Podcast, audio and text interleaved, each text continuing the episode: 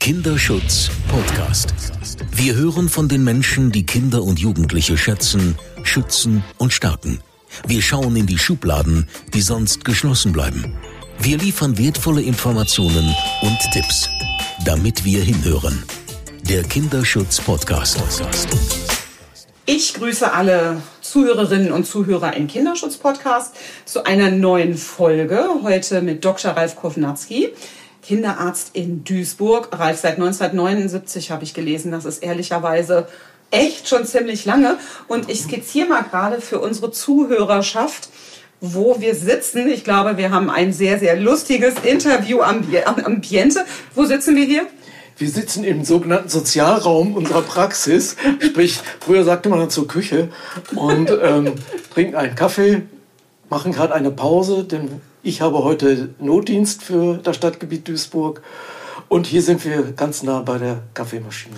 Ja, das sind auf jeden Fall schon mal gute Gründe und die Sonne scheint auch noch. Es ist Sonntag und ja, die Termine, die Zeitfenster sind immer eng und deswegen freue ich mich total, dass ich jetzt dich hier in diesem Notdienst besuchen kann. Und Ralf, natürlich, du bist ja nicht nur Kinderarzt, du bist auch Mitbegründer von Riskit, darum ja. wird es gleich auch gehen. Aber wir gehen einfach mal noch, noch ein Stück weiter zurück.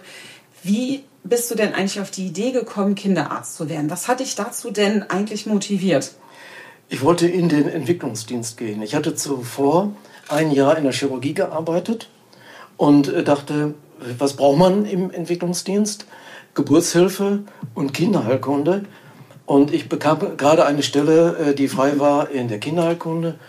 Und dann hat mir das so viel Spaß gemacht, dann bin ich da hängen geblieben. So Krass. einfach ist das manchmal. Angenehmes Team, netter Chef mhm. und interessante Tätigkeit. Ja, also eigentlich jetzt gar nicht so, dass du schon immer Kinderarzt werden wolltest, sondern eher durch ein bisschen Zufall dann. Durch ein bisschen Zufall, ja. Ja. Mhm. Ja, nicht ein bisschen Zufall ist dann eigentlich die Gründung von Riskit. Also du warst dann ja schon wirklich sehr lange auch Kinderarzt. Und Riskit, ne, das war ja, vielleicht kannst du da erzählen, ne, 2007 habt ja, auch, auch wenn man so will, war auch das wieder ein zufälliges Ereignis, äh, was dazu führte. Wir hatten die Situation, dass wir in 2005, wir in Duisburg, fünf getötete Kinder zu beklagen hatten. Und äh, wir treffen uns, die Duisburger Kinderärzte, regelmäßig in einem Qualitätszirkel, jedes Vierteljahr, und haben diese fünf Todesfälle zum Anlass genommen, das zu thematisieren und haben uns damals mit der Staatsanwaltschaft, mit der Rechtsmedizin, mit den Duisburger Kinderkliniken, wir haben zwei, äh, zusammengesetzt, mhm. haben die Fälle analysiert und haben dann überlegt, äh, was können wir hier in Duisburg, das war erstmal nur für Duisburg mhm. gedacht, äh, besser machen, damit so etwas nicht wieder auftritt. Mhm. Vielleicht, Entschuldigung, dass ich unterbreche, mhm. vielleicht für die Zuhörerinnen und Zuhörer, die davon noch nie gehört haben. Also Riskit stand oder steht vielleicht auch immer noch schlicht und ergreifend erstmal für Risikoinformationssystem Duisburg. Äh, ursprünglich. Ursprünglich. Ähm, es ist so, ähm, wir haben diese Plattform äh, gegründet, die hatte erstmal gar keinen Namen. Mhm. Und dann wurden wir häufiger von äh, Journalisten gefragt, wie heißt das denn, was ihr da macht? Und dann ist mir tatsächlich unter der Dusche eingefallen, Risikokinderinformationssystem Duisburg. Äh, das haben wir dann abgekürzt zu einem Akronym. Und ähm, dann ging es weiter. Dann kamen hinterher Kollegen aus anderen äh, Bundesländern und sagten, ja, wir haben ja die gleichen Probleme wie ihr in Duisburg. Und dann mussten wir das D unterbringen. Denn wir hatten diesen Begriff, äh, nicht patentieren, sondern schützen lassen, mhm. damit wir nicht äh, Gebühren an jemand anderen, der da schneller ist, äh, zahlen mussten. Und dann haben wir das Deutschland genannt. Dann hieß das Risikokinderinformationsdatei Deutschland. Mhm. Und das war einer der größten Fehler, die wir machen konnten, weil mit dem Wort Datei riefen wir dann sämtliche Kritiker, Datenschützer und ähm, andere äh, aus den ähm, verborgenen Ecken, die sagen, was macht ihr da? Äh, eine Datei, da werden jetzt Patientendaten gespeichert, wie geht das mit dem Datenschutz und, und, und. Und hatten plötzlich äh, große Probleme. Und ähm, ich würde es heute nicht mehr Datei nennen, mhm. sondern würde es bei Duisburg belassen. Und vielleicht äh, bei der Gelegenheit schon ein Wort, was machen wir eigentlich?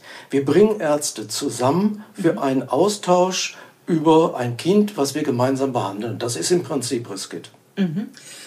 Genau, und wenn sich jetzt vielleicht auch einige wundern, wir duzen uns ja, wir haben schon festgestellt, dass die Zeit erschreckend voranschreitet und wir uns eigentlich über ein sehr gemeinsames Anliegen 2008 äh, begegnet sind und kennengelernt haben, nämlich ihr oder ne, du und andere mhm. Ärzte und Ärztinnen habt eben auch häufig ja misshandelte Kinder, Kinder, die vielleicht dann auch gestorben sind, ähm, ja in euren Räumlichkeiten kennenlernen müssen, muss man dann ja schon fast mhm. sagen.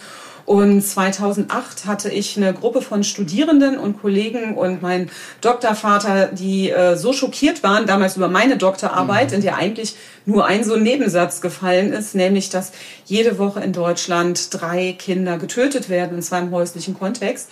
Und unser Verein, den wir auch nur für drei Jahre anvisiert hatten, hieß ja jede Woche drei. Und darüber habe ich dann ja auch den Heinz Sprenger, der Mitgründer, ja von Riskit war auch kennengelernt, weil ich glaube, was uns beide ja sehr verbindet, ist dieser ja, Wunsch kann man das auch nicht sagen, aber einfach so dieses, wie kann das sein, dass die deutsche Gesellschaft und vor allem auch die politischen Akteure da, ich glaube auch deiner Meinung nach, oft das nicht so gut an sich heranlassen, welches Ausmaß wir wirklich an Gewalt gegen Kinder haben. Also im Moment im aktuellen Hellfeld äh, für unsere Zuhörenden hatten wir im vergangenen Jahr 64.000 Kinder. Also im Hellfeld, mhm. ne, also es waren äh, mehr als 100 Getötete und das waren zwar jetzt dann in Anführungszeichen nur zwei pro Woche, die durch Gewalt getötet worden sind. Nach wie vor im Straßenverkehr sterben sehr viel weniger Kinder als durch häusliche Gewalt. Mhm. Ne, wir hatten über 4000 Kinder wieder, die schwer misshandelt worden sind, ne, die nach ICD-10 diagnostiziert worden sind. Also es waren jeden Tag 14, ne, wo eine Diagnose gestellt worden ist und jeden Tag 48 mit sexualisierter Gewalt. Also wir haben einfach wahnsinnig viele Kinder, die es betrifft und ich weiß gar nicht, wie es dir so geht. Ärgert dich das manchmal, dass sich da so wenig tut eigentlich? Ja, das ärgert mich. Ähm, es ist ja so, wir beide haben uns ja kennengelernt über mhm. den Herrn Sprenger, genau. den Mitbegründer von äh, Riskit. Und ähm, du hast damals schon vorausschauend das angesprochen, auch mit deinem Verein, jede Woche äh, drei. Äh, es hat sich ja bis heute nichts Wesentliches ja. geändert. Äh, die Zahl schwankt, jetzt wenn wir ganz pingelig sind, mhm. zwischen äh, zwei und drei Kindern pro Woche. Mhm. Auch wenn zwei sind, sind das immer noch äh, zu viel.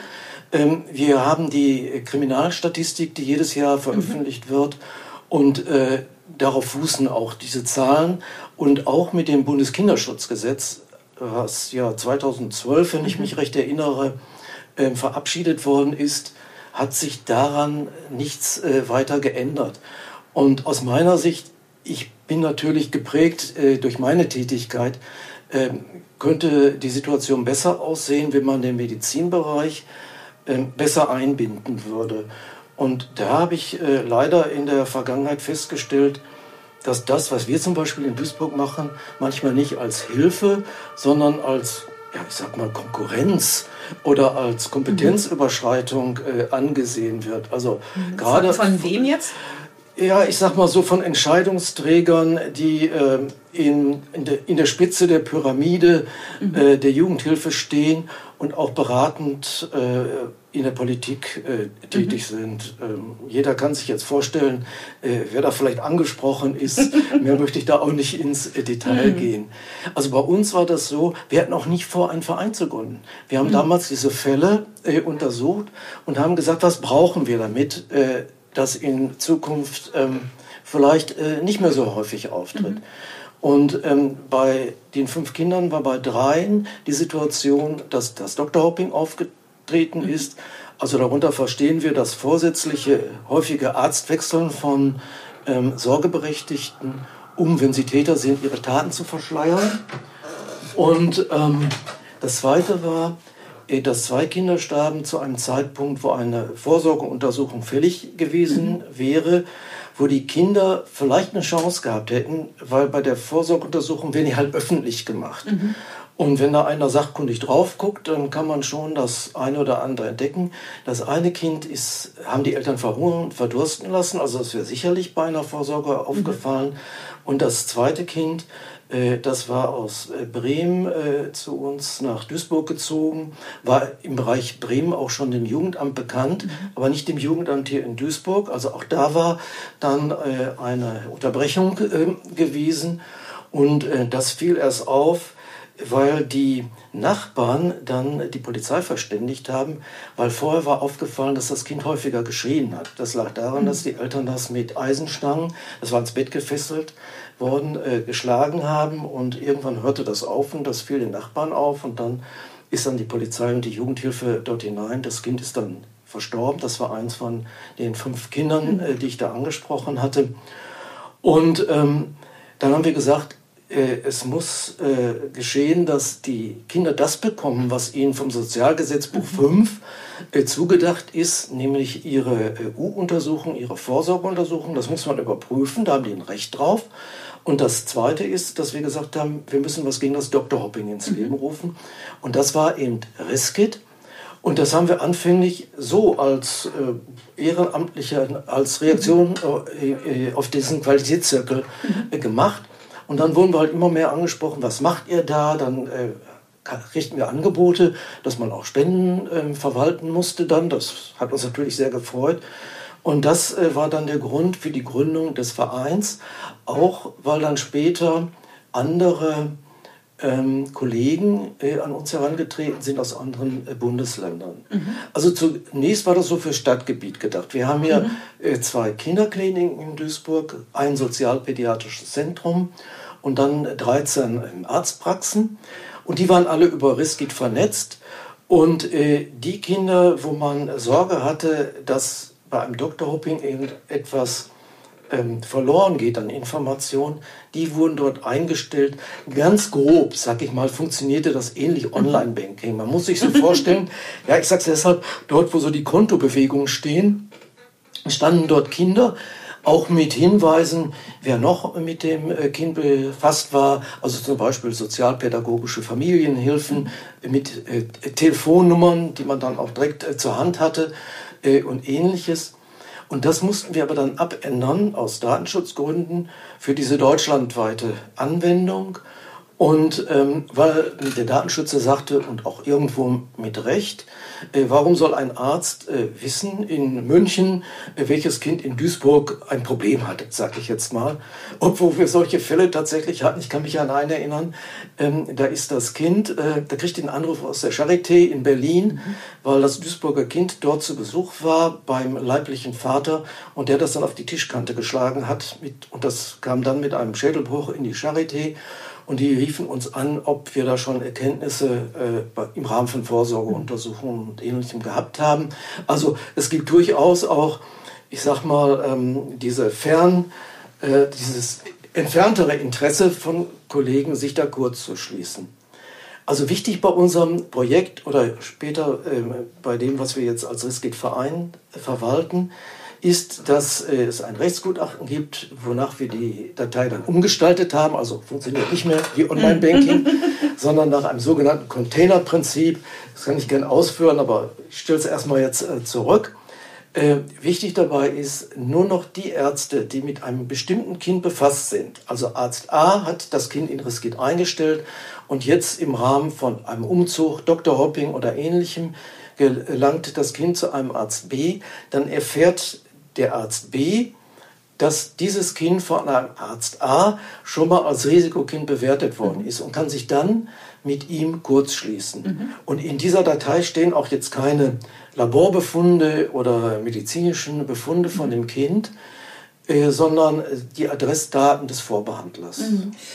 Mhm. Also das macht ja auch total Sinn und ja. ich würde gerne noch mal zurückgehen so ein bisschen in, in dieser Zeit, weil du warst ja dann schon 2007 medial mit eurer wunderbaren Idee total unterwegs. Also du warst bei Report, du saßt bei Anne Will auf dem Sofa und Jetzt hast du ja auch schon gesagt, das haben dann auch viele mitmachen wollen, also auch außerhalb von Duisburg, außerhalb von mhm. NRW. Also es gab viel Zuspruch und Zustimmung.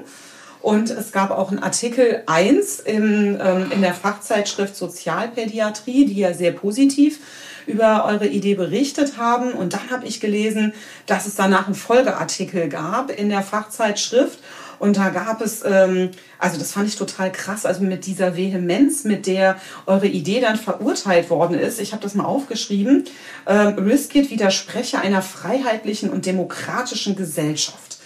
Also, wo ich gedacht habe, krass, also dieser Datenschutzaspekt, ähm, ne, der dann so, also natürlich ist das wichtig. Also ich glaube, das ist ja jetzt auch zwischen uns überhaupt gar keine Frage, dass man Daten schützen sollte. Aber ich glaube, mein erster Impuls und sicherlich auch eurer ist ja erstmal muss hier ein Kind geschützt werden, das, wo in der Tat ja Gefahr für Leib und Leben besteht. Und wie habt ihr das denn so erlebt oder erklärt ihr euch, dass der Datenschutz irgendwie damals und ja oft auch heute noch so sehr über dem Schutz von Kindern steht. Ja, ohne jetzt ähm, die in dem Fall Betreffende hier namentlich nennen zu wollen, äh, hat man manchmal den Eindruck, ähm, dass es mehr um Befindlichkeiten und um Egos mhm. geht, als um die Lösung ähm, eines Sachproblems. Mhm. So würde ich das bewerten. Ich hatte seinerzeit auch zu diesem Artikel ähm, eine Gegendarstellung gemacht, die dann auch mhm. äh, abgedruckt äh, worden ist. Äh, manches beruht vielleicht auch auf Missverständnissen, äh, was wir eigentlich tun. Also mhm. ich bin leidenschaftlicher Demokrat und ähm, da hat mich das, das hat mich wirklich persönlich getroffen, mhm. muss ich sagen. Ähm, und leider ist es dann so, dann verselbstständigt sich sowas, mhm. dann greift der Nächste das auch irgendwo auf. Und äh, Kollegen, die sich dann äh, äh, vernetzen wollten, ähm, die sind verunsichert. Mhm. Kann ich das? darf ich das? Und ähm, da sind wir sehr froh, dass wir Unterstützung bekommen haben. Das braucht man in der Situation. Also, dass das nicht nur eine Idee ist, in dem Fall jetzt von Ralf mhm. und äh, Mitstreitern, sondern wir haben sehr früh die Unterstützung der Ärztekammer hier in Nordrhein-Westfalen mhm. äh, bekommen. Wir haben zuletzt äh, bei der, äh, da hatten wir gehofft, dass das nochmal eine Regelung mhm. Äh, gibt, beim Kinder- und Jugendstärkungsgesetz, mhm. bekommen diesmal von der Bundesärztekammer, das war ja mhm. hoch aufgehängt, mhm. äh, damals noch bei Frau Giffey in dem mhm. Familienministerium und ähm, hatten zu der Zeit gehofft, dass es eine bundeseinheitliche Regelung im Rahmen des Kinder- und Jugendstärkungsgesetzes mhm. geben würde. Äh, das hat leider nicht so geklappt. Was hatten wir gehofft? Ähm, es hat eine Bundesratsinitiative gegeben. Mhm. Alle Bundesländer waren sich einig, das kommt ja gar nicht äh, mhm. so oft vor, und hatten gesagt, wir brauchen eine Ergänzung zum Paragraph 4 KKG. Mhm. Äh, also das, das Gesetz zur Kooperation und Information genau, im Kinderschutz. Gut, dass du das nochmal sagst, weil es gibt auch so viele Begrifflichkeiten. KKG mhm. steht auch in NRW zum Beispiel auch noch für das Kompetenzzentrum genau, in Köln. Kinderschutz, genau. Ja. Ähm, das ist ein, eine ja. Institution mit einem hohen Stellenwert, hat aber nichts mit dem KKG Paragraph ja. 4 zu tun. Also dort hatte äh, der ähm, Bundesrat eine Formulierung verfasst, die äh, dort äh, hineingeschrieben worden ist, werden sollte. Aber ähm, das ist nicht durchgekommen. Äh, weil auch da, wie ich schon mal erwähnt habe, ähm, auf e höheren Ebenen im Bereich der Jugendhilfe gesagt hat, äh, brauchen wir nicht. Äh, dann gehen die Eltern zum Beispiel nicht mehr zum Arzt. Das wird häufig ins Feld geführt, obwohl es dagegen Beweise gibt, kann man eigentlich schon sagen. Kann ich gleich nochmal darauf mhm. ähm, eingehen bei Bedarf. Und ähm, es ist also diese Formulierung äh, von der damaligen Bundesregierung, sprich genauer vom Familienministerium, äh, abgeschmettert worden. Was man aber erreicht hat, ist, dass es eine Öffnungsklausel gegeben hat, wo man gesagt hat, wir geben jetzt den ähm, Ländern die Möglichkeit, das auf der Länderebene so nach eigenem Gusto ähm, zu regeln. Und das haben äh, NRW war Vorreiter, hat damit angefangen. In NRW ist es geregelt. Es geht um das Austauschen der Informationen zwischen Ärzten, ohne dass dafür ein Einverständnis äh, der Sorgeberechtigten äh, vorher vorliegen muss. Genau, also der interkollegiale Ärzteaustausch genau. ist darin ja geregelt. Und also ich finde schön, dass du das auch schon ansprichst, weil ich würde jetzt sagen, dass du damit noch nicht zufrieden bist und ihr, ne, aber ich würde schon sagen, dass das ja eine wahnsinnige Erfolgsgeschichte auch von eurem Anliegen ist, weil auch wenn es, wie gesagt, hinter euren Wünschen und Erwartungen zurückbleibt, würde ich jetzt sagen, ohne Riskit würde es diesen ähm, Absatz in Paragraphen 4, also für alle anderen, das ist der sogenannte Berufsgeheimnisträger-Paragraph, würde es den gar nicht geben. Und hoffentlich stimmen jetzt immer mehr Bundesländer zu und äh, öffnen ne, ja. diese Möglichkeit des interkollegialen Ärzte- und Ärztinnen-Austauschs. Ich würde auch noch sagen, dass auch in diesem Paragraphen 4 KKG ja noch zwei weitere Veränderungen drin sind, die vielleicht nicht ganz so deutlich auf Riskit zurückgehen, aber die ja sicherlich auch mit euch mit beeinflusst worden sind, weil 2012 mit dem Bundeskinderschutzgesetz sind zwei Dinge, fand ich, ähm, also neben vielen anderen Dingen, mit denen ich noch nicht wirklich zufrieden gewesen war und auch mhm. immer noch nicht bin, war es zum einen, dass damals ja die Meldebefugnis für Ärztinnen und Ärzte dem Jugendamt gegenüber eingeführt worden ist. Mhm was ja aber noch keine Meldevorschrift war. Ne? Also wir hatten, mhm. also auch jetzt sind wir mit dem KKG, also mit dem, beziehungsweise mit dem Kinder- und Jugendstärkungsgesetz ja noch nicht, wie bei den anderen europäischen Ländern, bei einer Meldepflicht für Ärzte und Ärztinnen, ne, wenn ich eben ein misshandeltes Kind vor mir habe, mhm. es wirklich melden zu müssen. Aber mhm. immerhin gibt es jetzt eine Sollvorschrift, was ja schon deutlich stärker ist als das, was 2012 das Bundeskinderschutzgesetz mhm. gemacht hat. Und ich erinnere mich auch noch, dass ähm, du und ihr ja auch gefordert habt und auch häufig zu Recht beklagt habt, wie kann das sein, dass ich als Arzt melde oder als Ärztin melde und dann weiß ich aber gar nicht, was macht das Jugendamt. Und auch hier gab es ja durch die Novellierung, finde ich, eine positive Veränderung, zumindest für euch, dass eben die Jugendämter euch jetzt, also als Ärzte und Ärztinnen, Rückmeldung geben müssen. Habt ihr recht mit eurem Verdacht? Was tun wir jetzt eigentlich, dass ihr weiter im Boot seid? Ich hätte gerne gehabt, dass zum Beispiel so eine Klausel auch für Kitas gilt, die ja auch ganz dicht dran sind an den Kindern und die meiner Meinung nach auch in die 8a, in die Hilfeplanung mit einbezogen werden müssten. Aber also du bist immer noch sehr ungeduldig, merke ich, und es reicht immer noch nicht. Und ja, das ist, finde ich, das ist so ein bisschen symptomatisch für den Kinderschutz. Aber ich glaube, dass äh, du und ihr ja schon sehr viel erreicht habt. Ne? Also wenn es drei Novellierungen ne, im Kinderschutz äh, in dem Gesetz gegeben hat, die auf jeden Fall eure Arbeit schon mal ein bisschen einfacher machen. Ähm, ich würde trotzdem noch mal gerne zurück. Wie erklärst du dir denn, dass offensichtlich der Datenschutz immer noch eher so eine heilige Kuh ist und ähm, eine deutsche Gesellschaft nicht so sehr bereit ist, sich für Kinderschutz zu bewegen? Also ich bin mal jetzt ein bisschen so Bildzeitungsniveau-mäßig mhm. unterwegs. Ähm, also ich stolpere immer darüber, dass sich auch in den, ähm, ja, in den Landtagen wirklich vehement darüber gestritten wird, wie man den Wolf schützt. Ja, also ich sag mal, der Wolf ist ja so ein mhm. Emotionsthema, ne? da staune ich immer nur und denke, wow, ich würde mir total wünschen, dass so über Kinder im besten Sinne auch mal debattiert werden würde. Und im Moment ist es so, wir haben 16 Wolfsbeauftragte in jedem Bundesland einen Beauftragten, der sich mit dem Schicksal und Wohlergehen von Karnivoren, also Wölfen und Lux, äh, Luchsen, Luchsen mhm. auseinandersetzt. Und wir haben aber nur vier Kinderbeauftragte. Also ich finde, das zeigt so ein bisschen ne, diese eher kinderunfreundliche Gesellschaft und dann dieser Datenschutz. Was ist deine Idee dazu? Ähm, der Datenschützer oder die Datenschützer sind oftmals Juristen. Und Juristen denken erstmal sehr formal. Die sind in ihrem juristischen Denkgebäude befangen. Das meine ich nicht negativ, sondern mhm. die sind einfach da drin. Und äh, können sich erstens nicht vorstellen, was es heißt, Kindesmisshandlung. Das mhm. ist erstmal so ein cleaner Begriff, äh, ein misshandeltes Kind zu sehen.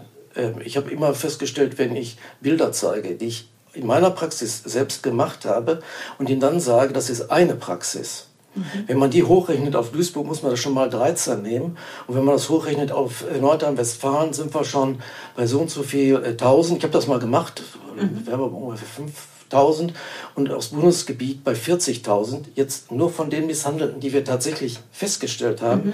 dann sieht man, in welchen äh, Dimensionen äh, wir uns mhm. bewegen. Und ich war erst in der letzten Woche, Donnerstag im äh, Landtag, in, äh, im Saarland äh, zugeschaltet.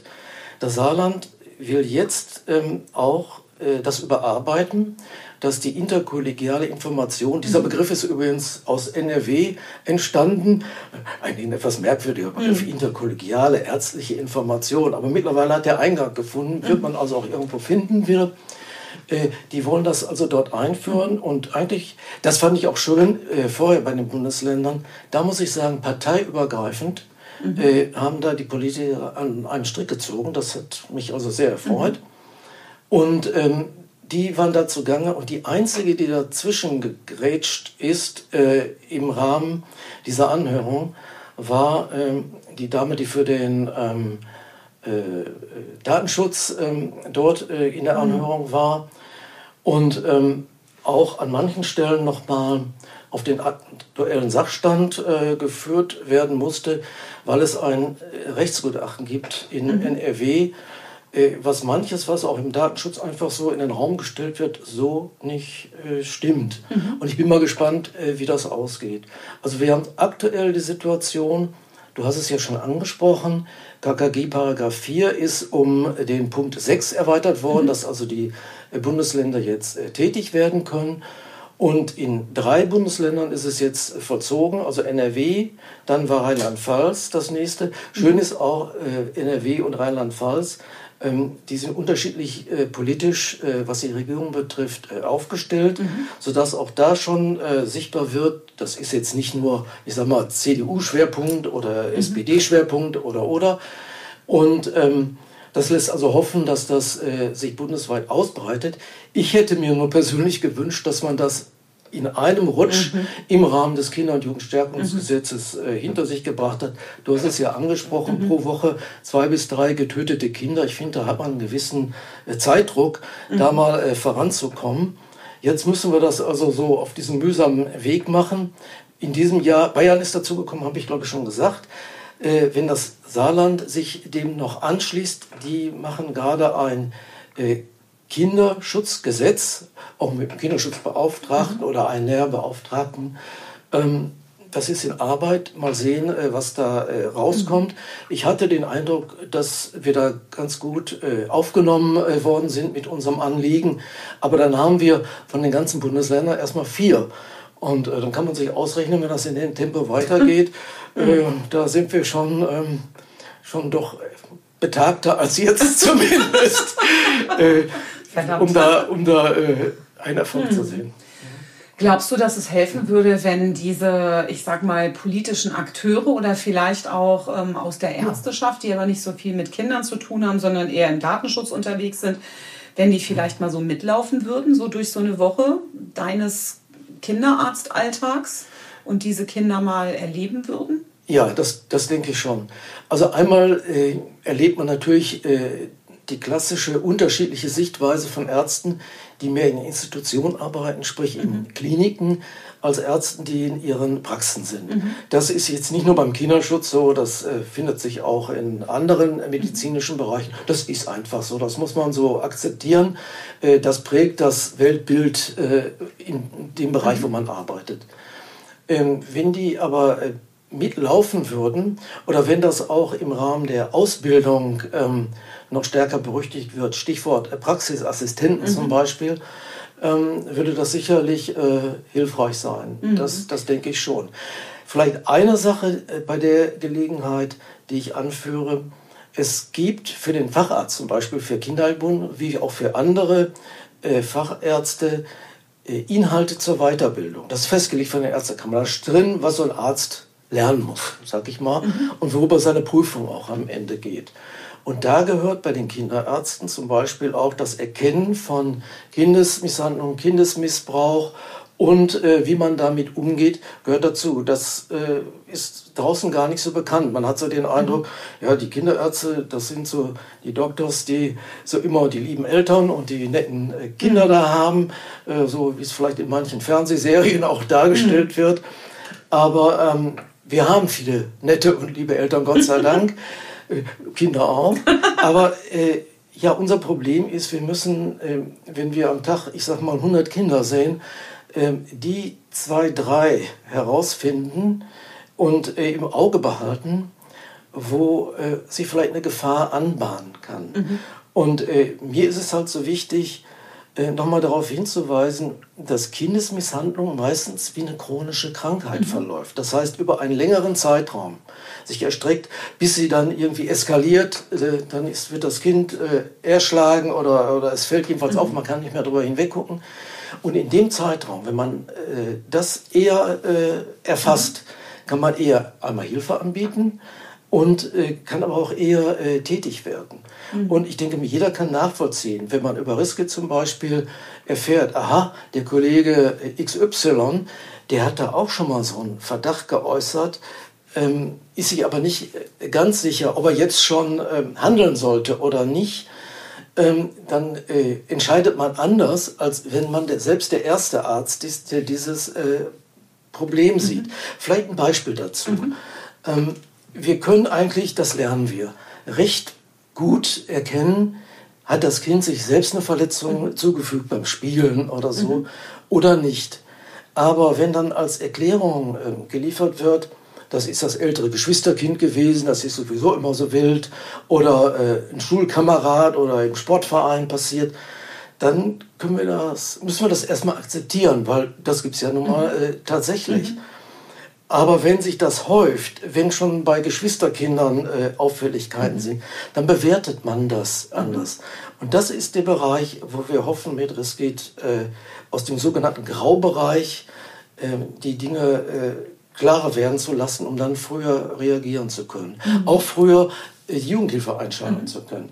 Äh, uns hilft, weil die Voraussetzung bei Ärzten im Gegensatz zu den anderen äh, Dienstgeheimnisträgern ist immer eine Diagnose. Die mhm. vier Diagnosen, die im ICD-10 mhm. drinstehen, der psychische Missbrauch, die körperliche Misshandlung, der sexuelle Missbrauch und die erhebliche Vernachlässigung, mhm. Das sind die Grundlagen. Diese Diagnosen führen bei Ärzten dazu, dass sie als Dienstgeheimnisträger sagen, jo, das sind jetzt gewichtige Anhaltspunkte, jetzt schalte ich äh, die Jugendhilfe ein. Dadurch unterscheiden wir uns ein bisschen äh, von den anderen. Deshalb kann uns das auch nicht die Insofa abnehmen, weil die ja keine äh, Diagnosen stellt. Für uns ist sie die Lotsin zur Jugendhilfe, wenn wir nicht eh schon einen Ansprechpartner haben und zu sagen, wir haben jetzt das Problem, das ist jetzt so weit erhärtet, jetzt äh, muss da entweder ein Hilfsangebot erfolgen oder zumindest muss man dort irgendwie äh, tätig werden. Und ähm, das ist also das Anliegen von Riskit, diesen, in diesem Graubereich frühzeitiger äh, die Dinge, äh, den Sachverhalt abschließend, soweit das geht, zu klären, um dann da tätig werden zu mhm. können. Und eine Einschätzung auch, ich sag mal, mit mehreren ist ja auch immer noch mal sicherheitsschaffender, als wenn ich nur alleine etwas sehe. Ne? Also ich sag mal, in Richtig. allen anderen Berufsgruppen, genau. da wären wir in der Jugendhilfe, wäre ja das nicht der Paragraph 4 KKG, sondern der Paragraph 8a, ist ja dieses Mehr-Augen-Prinzip auch immer Richtig. Vorschrift. Ne? Keiner soll alleine. Insofern Richtig. fand ich persönlich das immer ja. nach, total nachvollziehbar, dass ihr gesagt habt, wir wollen uns auch ja. interkollegial austauschen. Mhm. Und natürlich äh, ne, nehmen wir dann auch Kontakt zum Jugendamt auf. Vielleicht, du hast da eine Vorlage noch mhm. gemacht. Äh, wir sind sogar gehalten, das so mhm. zu tun. Es gibt eine sogenannte Berufsordnung für Ärzte. Da müssen sich Ärzte dran halten. Da steht alles Mögliche drin. Mhm.